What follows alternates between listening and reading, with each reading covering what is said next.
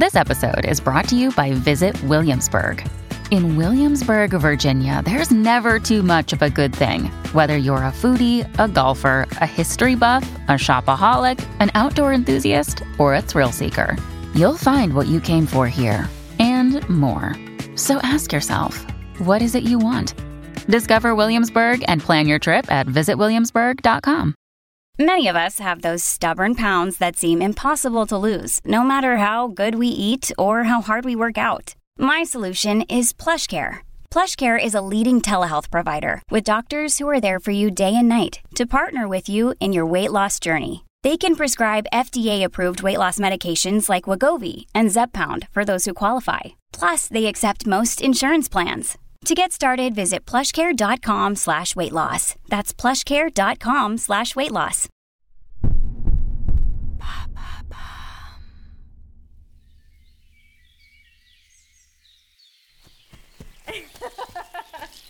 « 14 août 1971, Palo Alto, Californie. Il fait chaud en cette belle matinée d'été. Un jeune homme de 22 ans fait une bataille d'eau avec sa petite sœur. Le tuyau d'arrosage en main, il s'amuse à lui courir après dans le jardin familial et à l'asperger. Elle tente d'esquiver tant bien que mal, mais se retrouve vite trempée des pieds à la tête. Alors pour se venger, elle se rue sur son frère et lui fait un gros câlin mouillé.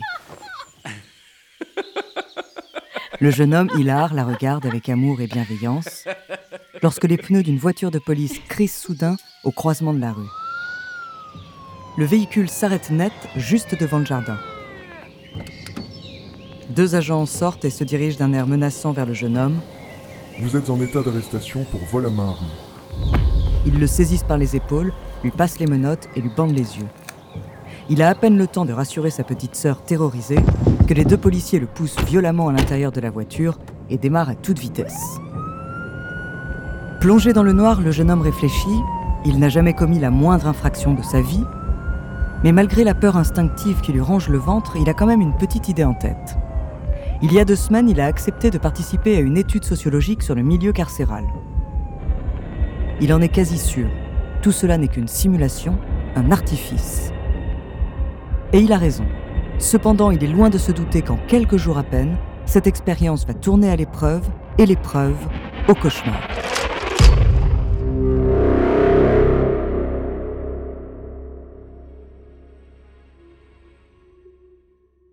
Bonjour, ici Andrea, bienvenue dans True Story. Dans cet épisode, je vais vous parler d'une expérience de psychologie sociale aussi fascinante que dérangeante. Son but était de démontrer que dans certaines situations extrêmes, le rôle qu'on nous attribue et la légitimité qu'on nous donne priment sur notre personnalité. Mais lorsque ces rôles sont ceux de gardien et de prisonnier, les choses peuvent vite mal tourner. Son nom, l'expérience de Stanford. Entre sadisme et soumission, pouvoir et humiliation, découvrez sa true story.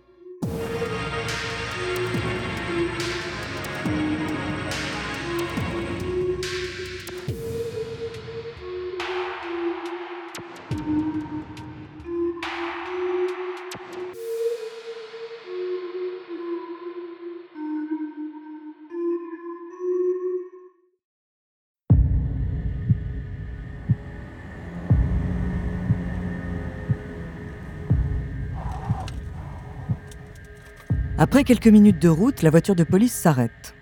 Le jeune homme a toujours les yeux bandés et il est escorté par les deux agents jusqu'au sous-sol d'un bâtiment. Ce qu'il ne sait pas, c'est qu'il s'agit en réalité de l'université de Stanford, dont l'étage inférieur a été réaménagé en prison de fortune. Et lorsqu'on lui retire le bandeau qui lui masque la vue, le jeune homme ne voit qu'un couloir blanc aseptisé, trois grandes cellules avec des barreaux et onze autres jeunes hommes, comme lui, un peu désorientés. Toute cette mise en scène est très impressionnante. Beaucoup plus que les quelques tests et simples questions auxquelles il s'attendait. Mais bon, pour 15 dollars par jour, il est prêt à jouer le jeu. Après tout, c'est peut-être même l'occasion de se faire de nouveaux amis. Les douze jeunes hommes se regardent, le sourire aux lèvres. Dans quoi ont-ils mis les pieds? Instantanément, la situation les rapproche.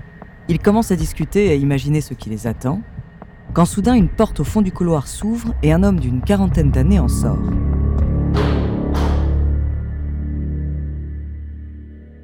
Il a les cheveux longs, le regard sévère, la barbe et la moustache méticuleusement taillées tout autour de la bouche. Sa chemise rouge et sa cravate jaune, déjà excentrique pour l'époque, contrastent avec son attitude autoritaire. Cet homme, c'est le docteur Zimbardo, chef et responsable du projet. Toute sa personne inspire un mélange de crainte et de respect, et en quelques secondes, le silence se fait. Il s'avance parmi les douze jeunes hommes et d'une voix ferme leur explique le projet. Je suis le directeur de cette prison. Vous avez été sélectionné aléatoirement parmi les candidats pour remplir le rôle des prisonniers. Vous serez enfermés ici durant deux semaines, pendant que mon équipe et moi-même surveillerons vos moindres faits et gestes. Sachez qu'aucune violence physique ne pourra vous être infligée durant votre incarcération. À présent, faites entrer les gardiens. Aussitôt, douze autres jeunes hommes font irruption dans le couloir. Ils ont tous le même uniforme kaki, des matraques en bois et des lunettes de soleil réfléchissantes, rendant impossible le moindre contact visuel. Eux aussi sont des étudiants d'à peine 20 ans, et comme les prisonniers, ils participent à l'expérience pour 15 dollars par jour. Mais leur mission est bien différente. En usant des méthodes de leur choix et en s'organisant, ils doivent faire régner l'ordre dans la prison.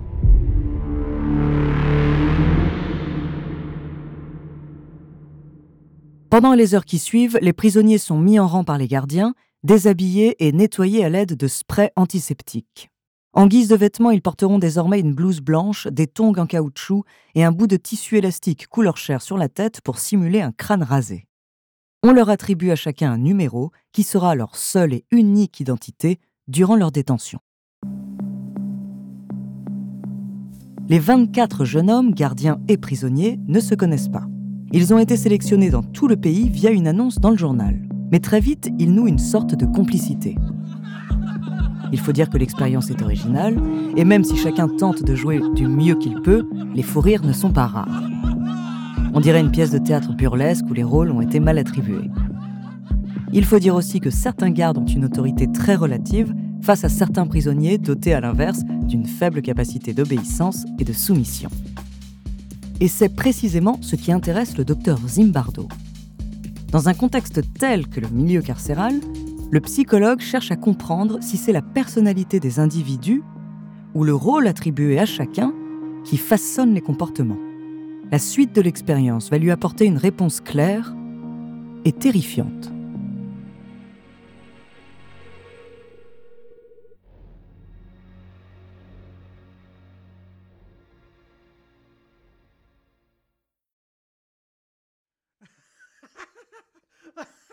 Passé le premier jour et l'hilarité générale, l'équipe des gardiens réalise qu'elle ne remplit pas vraiment sa mission.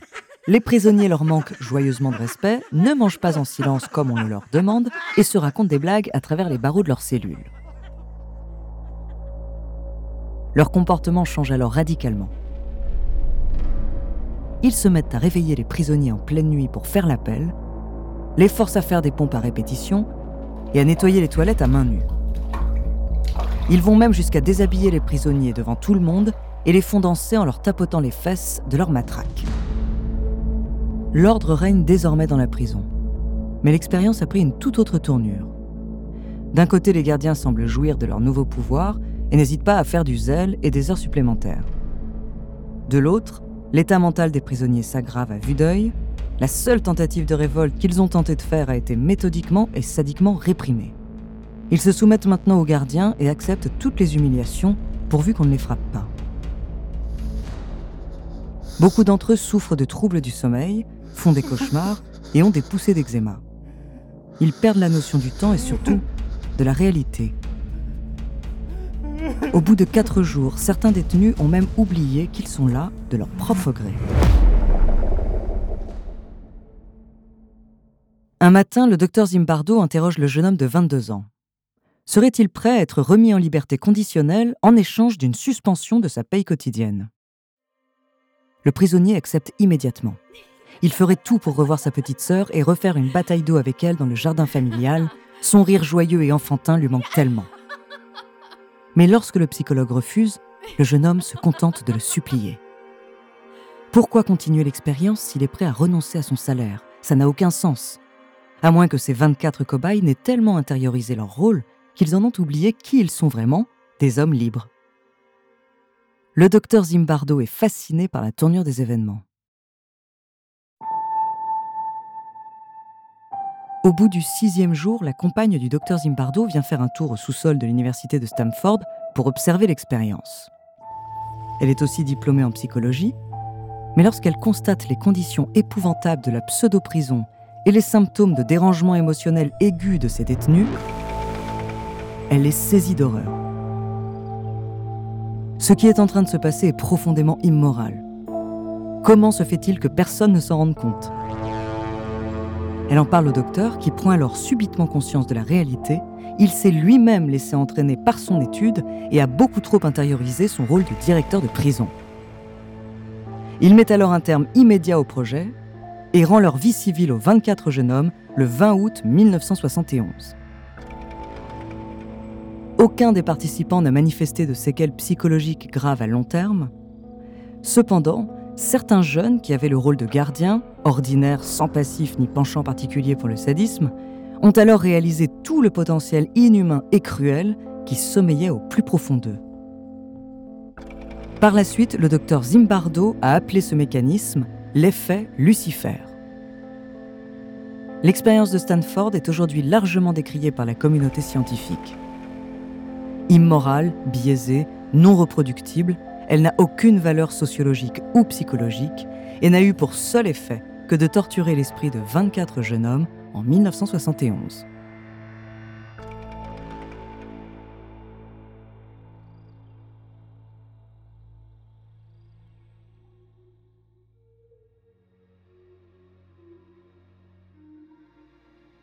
Merci d'avoir écouté cet épisode de True Story. La semaine prochaine, je vous parlerai d'un gourou qui marquait les femmes au fer rouge avant de les réduire en esclaves sexuels. En attendant, si cet épisode vous a plu, n'hésitez pas à laisser des commentaires et étoiles sur vos applis de podcast préférés.